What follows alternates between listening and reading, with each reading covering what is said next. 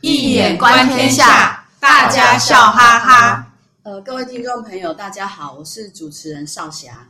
呃，现场还有我们的那个学员小蜜蜂，嗨，大家好。呃，Cherry，大家好，以及我们最可爱的张医生老师，大家好。嗯，那个各位朋友，跟你们介绍一下，我们除了每个礼拜会上架那个 Podcast 的节目以外，我们真名读书会还有一个实体的讲座。那我们在七月二十四号有一场那个讲完形治疗之父波尔斯，他这个是人文心理学系列，欢迎大家来报名。那怎样可以得知我们讲座呢？在你在那个节目的叙述里面会有那个讲座的订阅连接，资料填了以后，我们就会把讲座的通知发给你。那我们读书会每个月会举办两场讲座，欢迎大家。热烈参与。那上一上一次上一集我们讲的是，我们上一集讲的是第二十四集嘛？那那很有趣哈、哦，讲到讲到宗教，竟然说是婚姻的万灵丹《金刚经》。那有兴趣的人，大家可以再去追一下。那今天呢？今天我们小蜜蜂天天界来的使者，他有他想要提供我们什么有趣的问题，来让大家动动脑呢？对呀、啊，对啊，因为我最近呃读了一个《圣多安东尼传》的故事啊，然后呢，他就提到说，在西元三四世纪的时候，其实那时候啊，很多修士呃，就是呃修士就转向往那个往那个沙漠去修行，然后苦修哦，不吃东西哦，苦修在沙漠旷野修行，效法基督的精神。然后其中里面有一个最有名的就是圣安东尼。嗯、圣安东尼呢，他认为肉体是邪恶的，嗯、认为去呃吃东西维持肉体生存是非常邪恶，是像魔鬼一样。所以说他尽量都不吃东西，他基本上只吃面包、盐巴、清水这样子。然后呢，而且四十二年完全不洗澡、不换衣服。哦，可是他居然活了一百零五岁。真的太厉害了！可是呢，然后啊，其实他在修行的过程当中，他在修行的过程当中，果然有一个，果然有一个那个，呃，撒旦，就是撒旦要来考验他。是哦。对，那个魔鬼。跟佛陀那么像。魔鬼，魔鬼就安排一个女生啊，叫一个叫一个女人，然后去跟一些年轻人。青年人、年轻人说：“诶，我去，我去引用你们的隐修士，能不能？然后啊，你们愿意付我钱，然后去来测，来来来试验这个隐修士。然后那个，呃，青年人就说好啊。然后结果那个行为不，那个女人就跑去沙漠中引诱那个隐修士安东尼，圣安东尼。那安东，然后他就说，呃，他他就敲隐修士那个房门，就说。”呃，我在沙漠中迷路了，可不可以让我借宿？然后他就那那修士当然是爱人之心嘛，当然当然是就开门让他进来。可是因为男女授受不亲，所以那隐修士就在往房间里面锁起来。然后结果那个女人又说，在这种。旷野之中，我很害怕有野兽会进来吃我，我我太害怕了。希望你能陪我之类的。然后，所以他，所以那隐修士不得已又开了那里面的房门，又让他进来。这时候，这个书中就描述，好像说，感觉上好像像地狱之火在燃烧着他。然后，然后，然后就嗯，好像要烧那个火焰，好像要烧掉他整个手指哦。然后到了第二，然后那个那个女人就看着他这样子做，然后，然后居然好像变成怕的要死。然后好像是看着他手指变，对对对，那女人也怕的要死。然后后来那女人居然，女人女人也怕。然后男人的那个手指像火一样的焚烧，然后好像手指都烧烧掉了。然后那个女人怕的要死，好像就死掉了。然后到了第二天，那那两个年轻人就过来敲门，想要看看尹修士跟那个女人是不是真的有发生关系还是怎么样。然后结果一来看，发现那女人居然死了。然后就质问那个尹修士，尹修士说：“你看我的手指已经烧成这样。”就是没有手指了，嗯嗯、可是，然后隐修士就想说，而且可是他隐修士这个时候有想到圣经是的时的话是说，我们不能以恶制恶，哈、哦，因为因为他也知道那个女人是来试验他的，然后他居然可以使他复活。嗯，使那个女的复活。对，后来那个后来那个女人就皈依了。手指吧，比较重要。他就皈，可是不晓得他他救别人修仙呐、啊，然后就皈依了天主，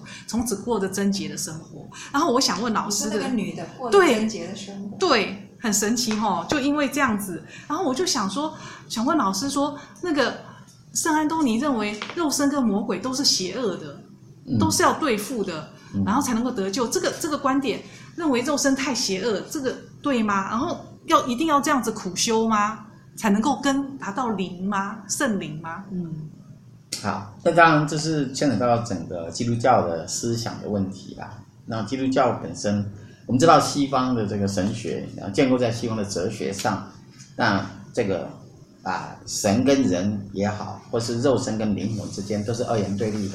因为西方的文化是建立在二元对立，不像华人文化是建立在天人合一，啊，这个人神合一，这是不一样的一种信仰。所以在整个呃基督教的这个文明里面，事实上这个呃会把肉身当成是属于比较污浊或比较跟魔鬼比较相应的，那属灵的部分是属于神的，这是不一样，这是二分的一个一个概念。所以我们可以从这个圣安东尼这个故事里面，你可以看得到的是，当然有固定的、有固定的这种 pattern，也就是说，做一个修道历程。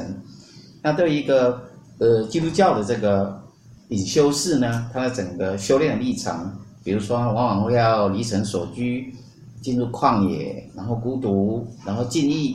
那这个时候要做什么？大家都在做忏悔，还要做读经、默想。那这是他的，就是你要去思考。他其实这个修道历程里面，他是有他的，诶工作要做啊，不是说你就待在坐在那个地方不，你还要得，那那你佛教的话就要念经嘛，是吧？一样啊，要持咒。那你这个呃基督教里面，你就是做忏悔，就读经默想，这个观想，默想这个神啊，与神合一啊，诸如此类的东西，祷告，做这些东西。但是最重要是要接受恶魔的挑战，比如你刚刚所叙述这样子。比方说，这个恶魔它转化成化成，比方说女人，然后美女，然后来诱惑这个隐修士，看看你的功力到了没有，是不是会受诱惑？那这个故事里面比较特别是，说他在受诱惑的时候，他的手开始被燃烧起来，开始手指烧掉了。哎，这个也有点像佛教，也有类似这个佛教里面的高僧，有点用一会儿用烧掉自己的肉身来供佛，有没有？类似啦，当然意思是不一样。那这里是。那个是一种表示虔诚，可是他这里是用这样来传达一个降魔的一个过程啊，它变成连手都烧掉。奇怪，要也是烧别人，像哈利波特是烧伏地魔的脸啊，他怎么是烧自己啊？不是，好奇怪，这个不会很难，因为烧手指的话，烧手指把手指给烧掉，就损的手指，这个三折损或是折三弦嘛，一个到底是跟他感通，还是要损人嘛？他说这个是用义理去推也可以知道。那这是在讲他的整个的成道的一个丰盛的过程里面，要接受这个恶魔的挑战。那你经过这个挑战，如果你通过了，你就可以丰盛。所以圣安东尼到最后可以丰盛。他不但对，然后圣徒他又在这个故事里面，这个圣徒他又开始展现了他的 miracle，所以圣徒又有了神机，有点像是上一次 Cherry 我们在谈这个 Sarah Sarah 一样，他到圣徒他显神机，可以让这个。可以让别人的肢体，如果是受伤，胎记就可以，胎记就可以把它给转化灭掉。那这个是死了，让这个死去的女人可以死而复生。她因为她已经是可以丰盛了，她已经通过这个试炼，所以他就有神迹了。所以让死而复生的力量，才可以用这个来验证他已经证道，他已经是一个圣徒这样子。所以，所以这就是呃，在基督教的这个背景底下，天主教、基督教这个 Christianity 耶教的一个。尤其是事实上，隐修士都是属于天主教的系统啊。那这种密契经验跟苦行修炼的这样的一个，呃，他的整个的一个 pilgrimage，就他的一个成圣的一个过程。嗯、老师，那这样子跟佛教有什么不一样？因为哎，对对，因为佛教大家设尊者也是修头陀行嘛，就所谓的苦苦修嘛。然后他也是住在坟墓里面哎，嗯、然后这样子苦修，然后也是佛陀最有名的。弟子，那是不是佛陀那时候也是苦修的时候就有魔考？可是，可是佛陀，我觉得很很特别的是，我们佛陀好像并没有说有苦修，肉身是恶魔，但是他就不吃东西。没有啊，就是不一样啊。这个，这个是，所以这个是基督教独有的，它就是啊，这个不可供养的部分，他们把这个肉身当成是主魔这样子，这个是比较很严厉的一个思考。可是，在佛教里面当然没有这么说，但基本上。还是会认为，如果你是追求肉身的欲望，那你往往会堕落嘛。类似的意思，只是不用直接就直接把它等同魔这样子来思考，啊，就是有有所差别。Cherry 一直点头，对有什么想法？那没有认同。那大迦叶尊者当然是跟一样的，你修行者像释迦牟尼佛，他在整个成道之前，他也一样受天魔的考验，天魔降下来，先用魔女来诱惑他。魔女就是魔女是最美的，比天人间美女还更美。